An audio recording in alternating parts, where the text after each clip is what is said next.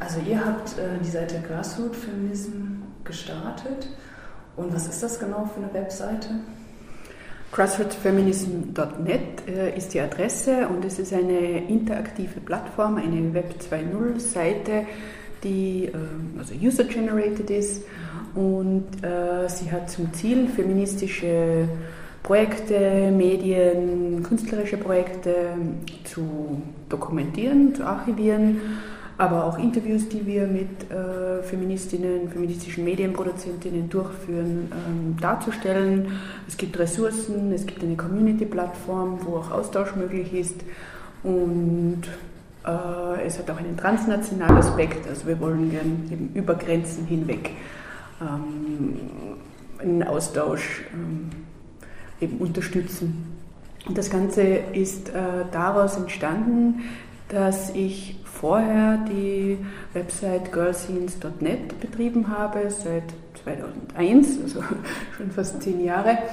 Und das ist eine Seite, die der Dokumentation von feministischen Scenes dient die aber eine statische Webseite ist. Das heißt, ich poste den ganzen Inhalt und ähm, mit den Entwicklungen im Web 2.0-Bereich ähm, war die Idee dann, das eben interaktiv zu machen und auszuweiten auf verschiedene Medien und äh, verschiedene aktivistische Formen. Also wir haben zum Beispiel auch einen Archivbereich und dort gibt es ein Archiv zu Ladyfesten, ein Archiv zu Scenes und eben auch ein Archiv zu feministischen Medien in Europa, äh, das äh, in Zusammenhang steht mit dem Forschungsprojekt, das Rosa und ich durchführen in den letzten zwei, zwei, drei Jahren.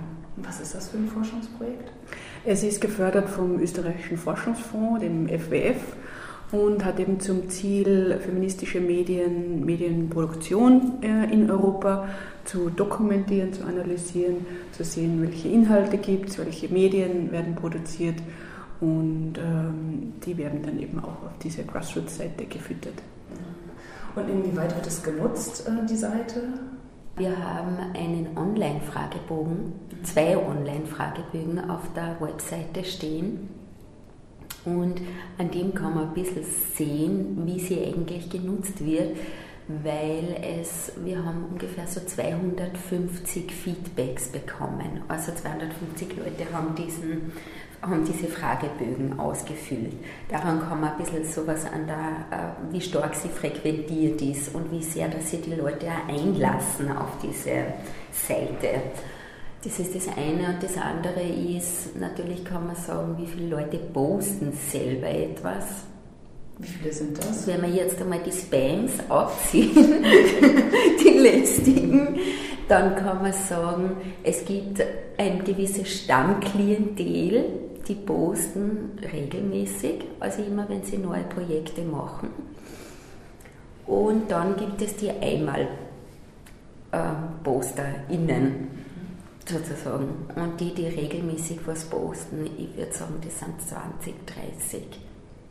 Also insgesamt ist es so, dass man, äh, wenn, man, wenn ähm, Projekte gepostet werden möchten, dann äh, muss man sich registrieren. Und diese, ähm, das ist praktisch ein aktiver Schritt, der wegen der Spams notwendig ist. Und was meint ihr, was das für Möglichkeiten auch für die feministische Bewegung jetzt bietet? Und, oder für feministisches Netzwerken auch? Naja, es gibt ja äh, ein Vorurteil, dass junge Frauen nicht mehr im feministischen Aktivismus äh, tätig sind und dass wenig passiert. Und ähm, unser Ziel ist auch darzustellen, dass sehr viel passiert, dass äh, sehr vielschichtige Medien produziert werden, dass auch in einem transnationalen Kontext äh, Projekte in verschiedensten Ländern, verschiedensten Kontexten durchgeführt werden und ähm, eben auch dieses Vorurteil, also diese Stereotype etwas zu untergraben. Mhm. Und ich glaube sozusagen, also in erster Linie sind, sind es eigentlich Informationen in diesem Archiv. Das heißt, wenn man sich da, wenn man sich die Zeit nimmt und das anschaut, kann man eigentlich sehr viel erfahren, was andere junge Menschen oder jüngere Menschen, sagen wir mal so, äh, so äh, also welche Musik, Medien und Kunst sie produzieren. Also das ist es, es, ist es stellt Wissen bereit oder Information und dann natürlich auch, wenn ich ich kann jemanden kontaktieren.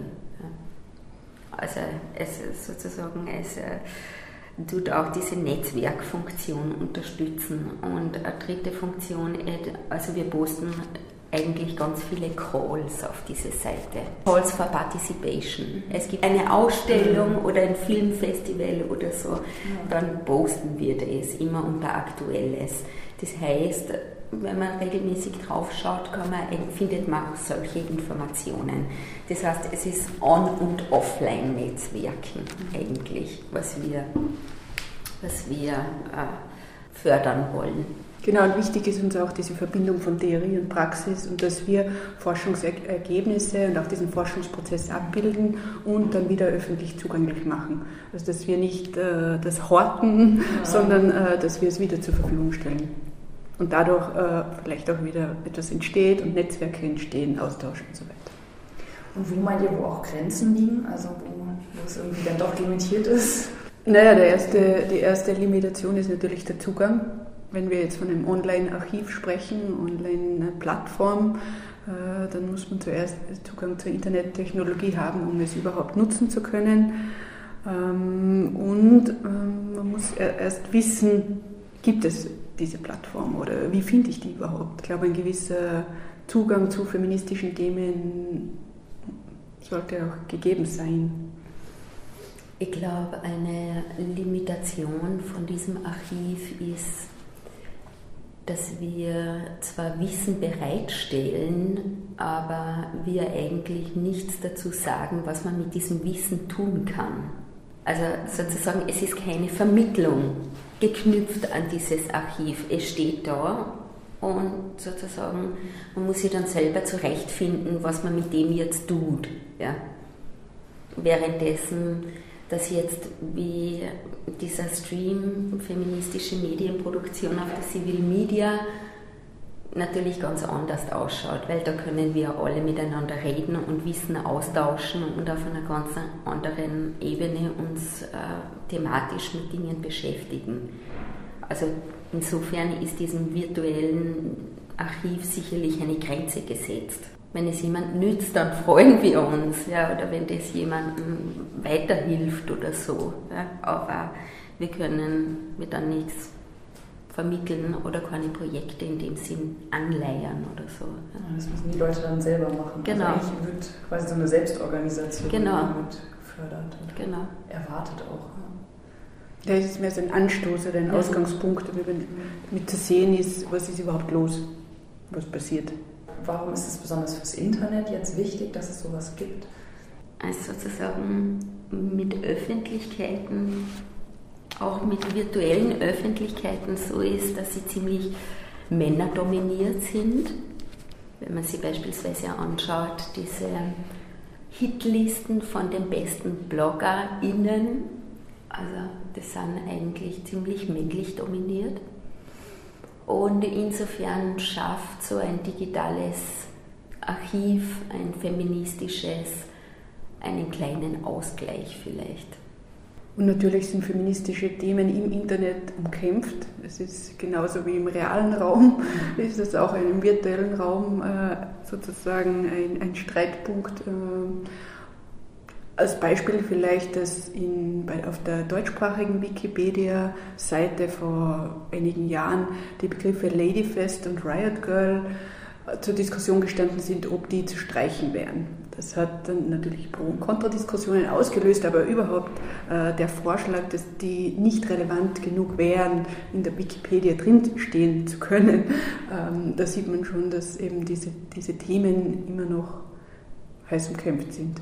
Und sozusagen vielleicht ganz allgemein, also wie das Inter, äh, wie mehr und mehr Leute Zugang zum Internet ähm, erhalten haben, hat es ja irgendwie diese Vorstellung gegeben, das ist jetzt der Cyberspace, wo Geschlecht und Identität sozusagen das in diesem virtuellen Raum können wir über diese ganzen sozialen Grenzen hinwegschreiten.